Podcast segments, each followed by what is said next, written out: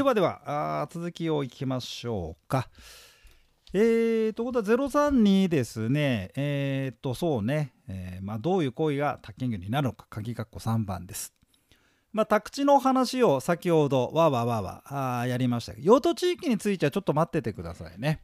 はい。本当はそれ一番喋りたいんだけど時間が かかっちゃうし長くなっちゃいますからちょっと後にしますけど。さあどういう行為が宅建業になるんでしょうか？さっきの話をもう一度ここで復習してみるね。と、えー、宅地建物の売買業ですね。それから宅地建物の売買貸し借り貸借の代理業、えー、売買、えー、と貸し借りの媒介業と。はい、ちょっとそんな感じで丸さっき振ったところなんだけど、えー、ここ改めて見ていこうじゃないかってことでじゃあ033ですね、まあ、丸1はいわゆる分譲業。新築や中古の販売業者はこれですねと、まあ、つまりさ宅建業者が売り主になってるってパターンが丸1ですね。はい。でだからここはだからほらこれくださいって言えばそのなんだろう。そそそのあそれがほらその人たちが売り主ってことでまあ間にまあな誰か入ってるってわけじゃないんですよね。はい。えー、で、そうそうと。で、どっかで仕入れてきて利益を乗せて売る。まあ、仕入れ先は問いません。中古なんかだと、例えば、競売で落札する。あ、そうそう、競売、競売。これまた後ですね、えーと、民法の抵当権ってところで少しやりますけどもね。まあ、競売と、まあ、競売、競売。そうね、まあ、法律やってると競売って言い方な言う言う人が多いかな。うん、競馬みたいでね、競という字を競と呼んでね。え競売で落札する。で、それをまあそこで仕入れてくるわけですよ。で、そこでまあリフォームしてですね、売るとかね。えそんなんでも別にまあ、まあ、仕入れ先は何でもいいんですけど、要は、あのー、うん、まあ利益乗せて売ると。えこれがまあ丸1ですね。はい。えー、それで代理とか媒介の話ですね代理とか媒介っていうのは他人間の売買や貸し借り貸借の間に入って契約をまとめるとえー、これはもう、これね、後で、これはね、えー、と代理報酬、媒介報酬って言いまして、宅建業法の、ね、3回目かな、うん。そこでですね、あのまたやります。報酬というところでもう一度やりますから、え、今のところ、今日のところはね、間に入って話をまとめる仕事なんだなと、まあ、こういうのを持ってていただければいいでしょうと。えー、ですんで、えー、そうなってきますと、あの右側の重要ってところかな。えーと、自ら貸主、これはまあ手広くやってましてもですね、宅建業にはなりませんよっていうことですよね。はい。えー、ということで、媒介とか代理、えー、ちょっとそちらに、えー、点線の枠内、えー、かな。はい。えー、語句として。ちょっと読んでこう、媒介とは。いわゆる仲介のことです。売り主と買い主、貸主と借り主の間に入って契約が成立するよう力を尽くす仕事を言います。えー、でも契約を締結する権限まではない。まだ実際に契約するかしないか、最後のハンコを押すとかってあたりですよね。いやそこはだからまあ、あのー、売り主さん、買い主さん、貸主さん、借り主さんとの間でまあまあ、えー、だからまあお膳立てをするってところまでいくわけですね。で代理ってなりますとですね契約したっていうところまで踏み込んじゃうパターンかな、えー、他人間の契約が成立するようお膳立てすることは媒介と同じなんだけど代理を依頼した本人の代わりに契約を締結することまでできちゃいますと。売り主が代理で話まとめてきてねっていうんで代理権までね、えー、まあもらってでその代理人が、えー、私この人の代わりで来たんですけどはい契約締結までできちゃいますんでなんてパパッと契約しちゃうと。うん、っていうところまで踏み込んじゃうのが代理ってことなんだけど、まあ、いずれにしましてもね、媒介とか代理をやってる人たちっていうのは自分のものを売ってるとか貸してるとかまあまあそういうわけじゃないよと。いうところをね、えー、まあ、他人の間に入って、えー、他人間の取引の間に入って話を求めてますんで後に報酬手数料をいただくよと。いうことになっちゃうんですね。さて次のページみたいな場合はどうなるんだろう？宅建業になるんだろうか？免許、まあ、なるんだったら免許受けないとねと毎年のように出てますんでそれを言ってみましょう。クエスチョン。じゃじゃんえー、04034ですね。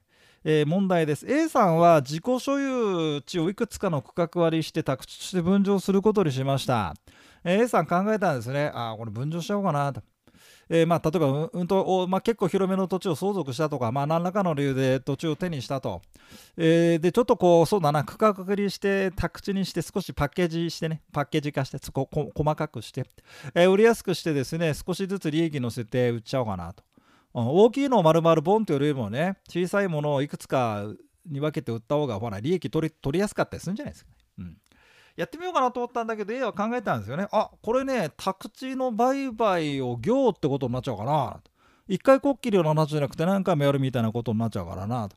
えー、これは免許が受けなきゃいけないかな。あ免許受けるのってすげえ大変だな。どうしようかな。なんてね。思ってたんですよね。えー、でも自分で売るとは、まあさ、さらに自分で売るとかね、飼い主を探すのは難しいですよ。じゃあ、プロに頼もうかってことでですね、えー、実際にね、媒介とか代理っていう形で、プロの免許を受けてる宅建業者あなあに頼んだ。武藤さん、宅建業者行って、すいません、宅地売りたいんですけど、あ何区画ですか ?10 区画です、20区画ですと。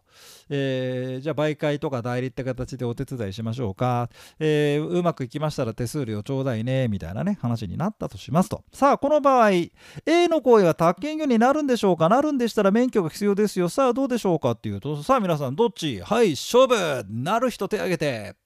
ならないって人はどうよ？ってこうまあ大体ライブでやるんですよ。でそうするとねこれ第1回目の授業ですからまだそんなに皆さんとは仲良くなってないのよね私が。だからさあどっちでしょうかって言ったらなんか肩だけ肩で「うっとう」なんての「あうどう？マイケル・ジャクソンみたいなね。あうなんてやってわかる？なんか今自分で一人でやってますけど誰も見てないとこであうなんてやってましたけどね。うん。なんかビートたけしがの昔のビートたけしみ、うんってね、わかんないね。わけしはわかんないね。えー、でね、半々なんですよね。免許いらないっていうふうにね、なんか寝ぼけた人も多いんですよ。いるから免許。まあ、他県業になるんですよ。うん、実際に飼い主を探すことを媒介代理という形で宅建業者に依頼してもさ契約書自体の売り主ってこの人じゃん。であの媒介業者や代理業者っていうのは実際にその売買契約の手伝いまでしてくれるけど法律上売り主となるのは本人だもんな。A だもんな。だからこれは免許売るよ。これがよく出てくるそうこれよく出てくるんですよ。なんだかわかんないの、うん、なんだかね。そう。7割ぐらいの人は分かんないんじゃないですか。いらねえで自分が免許ねえから業者で頼んでるのになんだみたいな。だからさ本当にだからこの人がまあめんもうめんどくさいんだったらこれ区関わりするのなんのっつってますけど丸ごと全部宅建業者に売っ払っちゃうしかないですよねで宅建業者があと煮るなり焼くなり好きにしろっつんだったらさいいんだけど、まあ、ちょっと色気出したからね、まあ、宅建業の免許いるって話じゃないじゃない。えー、ってことでこれがまあ34ページでございました。で先ほどねあのまあその行って話をちょっとやりましたけど最後にねえー、こちらの36ページで行、えー、行として行うとは一体何でしょう？まあ、ちょっと改めまして。あのー、ほら売買を行ね。売買貸し借りの媒介を行ね。売買貸し借りの代理を行あたった一回こっきりっていうんだったらこれ行にならないですね、えー、でこの2つの要求を満たすと行。行、うん。えー、不特定多数を相手に取引をする。で不特定多数っていうとだからまあ一回一回取引の相手方っていうのが出てくるんだろうけど取引の相手方は誰でもいい。世間一般の人だったら全員お客様ですみたいなね。うん。そういう感じですよ。誰でもいい。で何回やったの？反復継続して取引を行うつもり。うん。何回もやるつもり。もう誰でもいいから何回もやっちゃう誰でもいいし何度でもやっちゃうみたいなのが行ですよ。もうなんかプロって感じでしょ？うん。誰でもいい。何度でもやっちゃう。誰でもよかったけど一回こっきりしかやってないって言ったらこう行にならないし、うん、特定の人と何回もやってるってそれはなんか幸せな形ですよねみたいな感じになってそれは行じゃないですよね。うん。同じ人と何回もやってるみたいなそれはさ でそもそもそんな試験出ねえから。えー、転勤になっちゃったので昔買ったマンション。これね誰か不特定多数の中から選んだ人と売ってるけども一回こっきりじゃん。だからこれは別に業ない。飼い主は誰でもいいとしても売ること自体は何回もやるつもりないですよねと。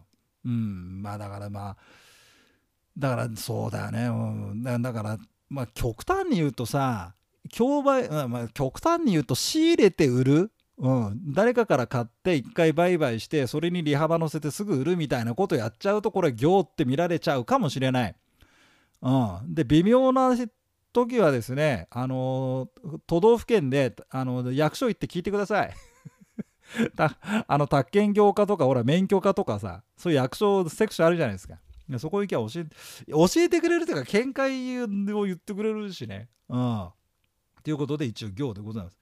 えー、転売目的で中古マンションを仕入れて売るこれはもう完全に業っていう風になっちゃうまああとそれと試験では業あの分かるよね出てくるよ。うん、あのなんかななん誰、うん、不特定多数反復継続とかね分かるような言葉が出てきますんで試験ではそんなナーバスになる必要ありませんけどもね。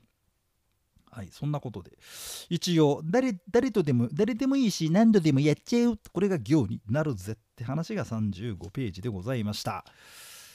はい、えー、ということで、えーと、あと36ページちょっと入っていきましょうかね。もうちょっといきましょう。で、一番上、えー、宅地を丸ごと一括して売却。ね、1回しか売ってないんか、これね。宅建業にはないでしょ。買ったマンションを単に売る。これも別に、そう、向か、だこれ、あの、たただそう、その買ったマンションを半年後に売るとかそうだちょっと危ないかもしれないよね。うん、だから何年か前に買ったんだけどだからこんなんだっていっぱいいるじゃん。だって昔買ったマンション売るみたいなね、うん、これはまあいい。これいいじゃないのと。そういう、えー、まあ大人の判断でいいと思いますよこの辺はね。さあそしたら話をじゃあまあ少し先に進めまして36ページ37ページですが宅地建物取引業者宅建業者っていうのをちょっと改めて考えてみたいと思います。はい。宅建業の宅建業はどんなもんかが分かった、えー、皆様今度は宅建業者って一応何でしょうと。我々が宅建業を営むのであれば個人で開業するにせよ法人化して取り組むにせよどっちがいいかな？宅建業やろうかな？賃貸仲介やろうかなってこう思っていただきたいんですよ。一番手っ取り早くね。うん、でまあ報酬取ろうかなとね、えー、個人でやるとしたらあ開業届っての出すんだよね。税務署にね。でそれで、えー、まあ青色申告の方がいいのかな？うん。そうだよね。工場もあるしね。えー、でもいいですし、えー、法人化するっていうとまず会社作んなきゃいけないから今どれくらいでできんだろうな。まあ2週間ぐらいかかるのかなやっぱりな。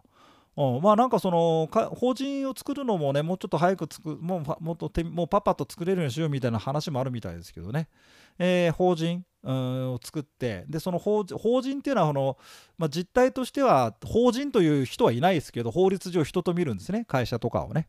でその法人名義で免許を受けるとかまあどっちでもいい、まあ、実際法人業者の方が多いんだけどね。うん。まあいずれにしましても免許を受けなきゃいけませんと。え学校法人や宗教法人だと言っても、あのー、まあ、宅地の売買、まあ、宅地になっちゃう土地を売買する。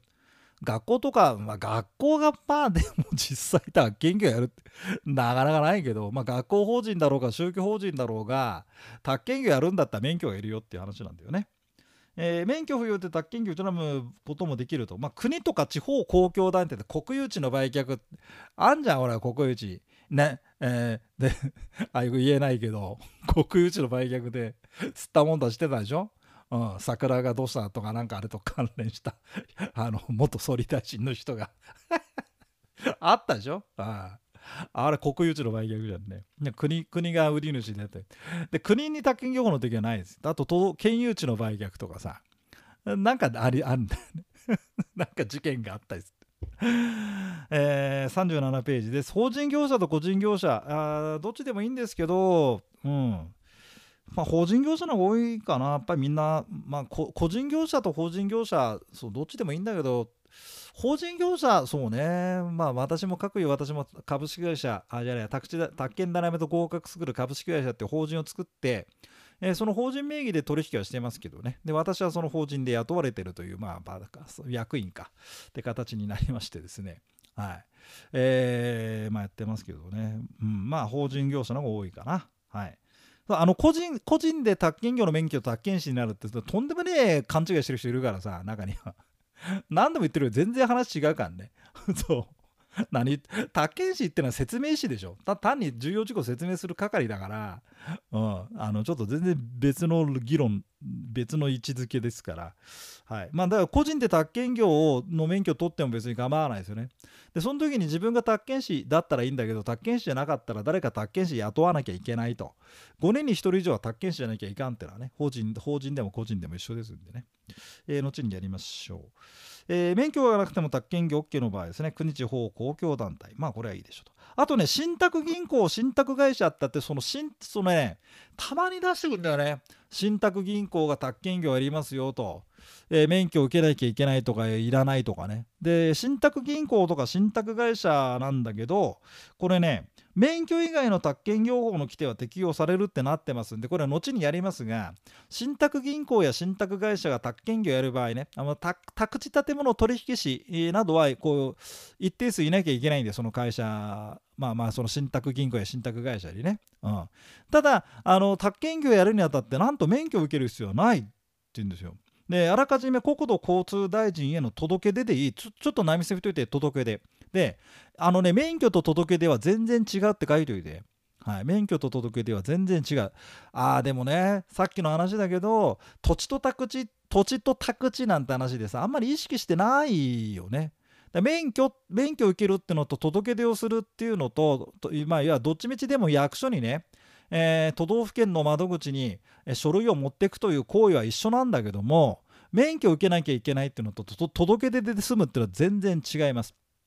で免許っていうのはあのちょっとだけご説明するとね、あのー、位置づけとしては一般国民やっちゃダメ免許を受けた人だけやっていいよっていうふうに強い取り締まりをするんですね免許っていうのはね。で届け出ってのはそうじゃなくて、えー、まあ一応、まあ、誰でもやっていいんだけどやっちゃったら届け出てねみたいな感じなのよ。で届け出さえすりゃそれでいい。で届け出なかったらちょっと面倒くさい、えー、話になっちゃうよってことでね。だから結婚とか離婚ってのは届け出じゃないですか。あれが許可だったら大変ですよ。すみません、また結婚したいんですけど、大沢さん、何度目ですか？不許可みたいな。2度目だよみたいな。うるせえなみたいな。今度は大丈夫だよなんて。いやーなんて。嫌じゃねえよ、バカみたいなね。そんな。あれ、届け出ですか？ら届け出するやん。離婚も許可だったらすげえ大変ですよね、これね。はい、まあそういうことで許可あの免許と許可あの許可と免許あのね許可と届け出？免許と届け出？でちょっと全然違う届けまあとにかくあの届け出って今後出てくるけど届け出は届けてちゃえば良いというぐらいなんですよ。で信託銀行信託会社につきましては信託っていうことでねえっ、ー、とね財務省の免許すでに受けてるのかな？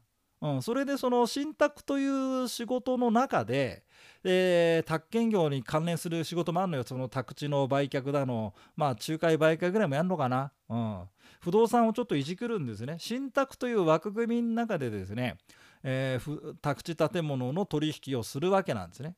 だからその信託でこの免許を受けて、まあ、まあ要は財務省の方かな？で免許を受けてますんで、うん、だからちょっとまあ宅建業については二次的な扱いみたいな形にしてるんだけどだけどね国とや国や地方公共などと違って全面的に適用しないというわけじゃ、えー、ないですぜと。そんな話で、えー、したと。はい。ちょっと長くなって恐縮なんだけど以上でございます。では次はねセクションに宅建業の免許制度ここに行きたいと思いますんで続きのおせこぎどうぞお聞きください。